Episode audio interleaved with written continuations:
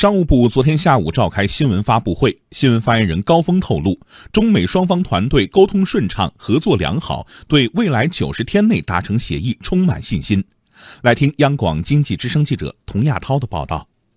持续八个多月的中美经贸摩擦，在年底迎来了重要的转折契机。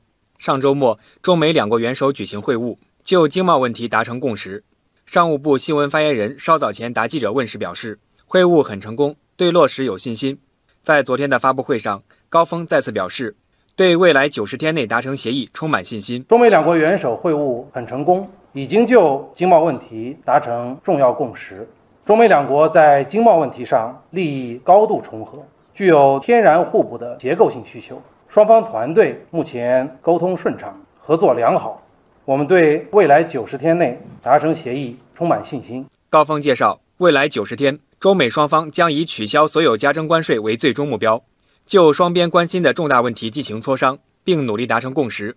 高峰说：“这不是你取我予、你多我少的问题，更不是你进我退的问题，而是中美双方及两国企业的共同诉求。首先，我们将从农产品、能源、汽车等做起，立即落实双方已经达成的。”共识的具体事项，然后在未来九十天，我们按照明确的时间表和路线图，在符合双方利益、有共同需求的知识产权保护、技术合作、市场准入以及贸易平衡等议题上开展磋商，双方应努力达成共识。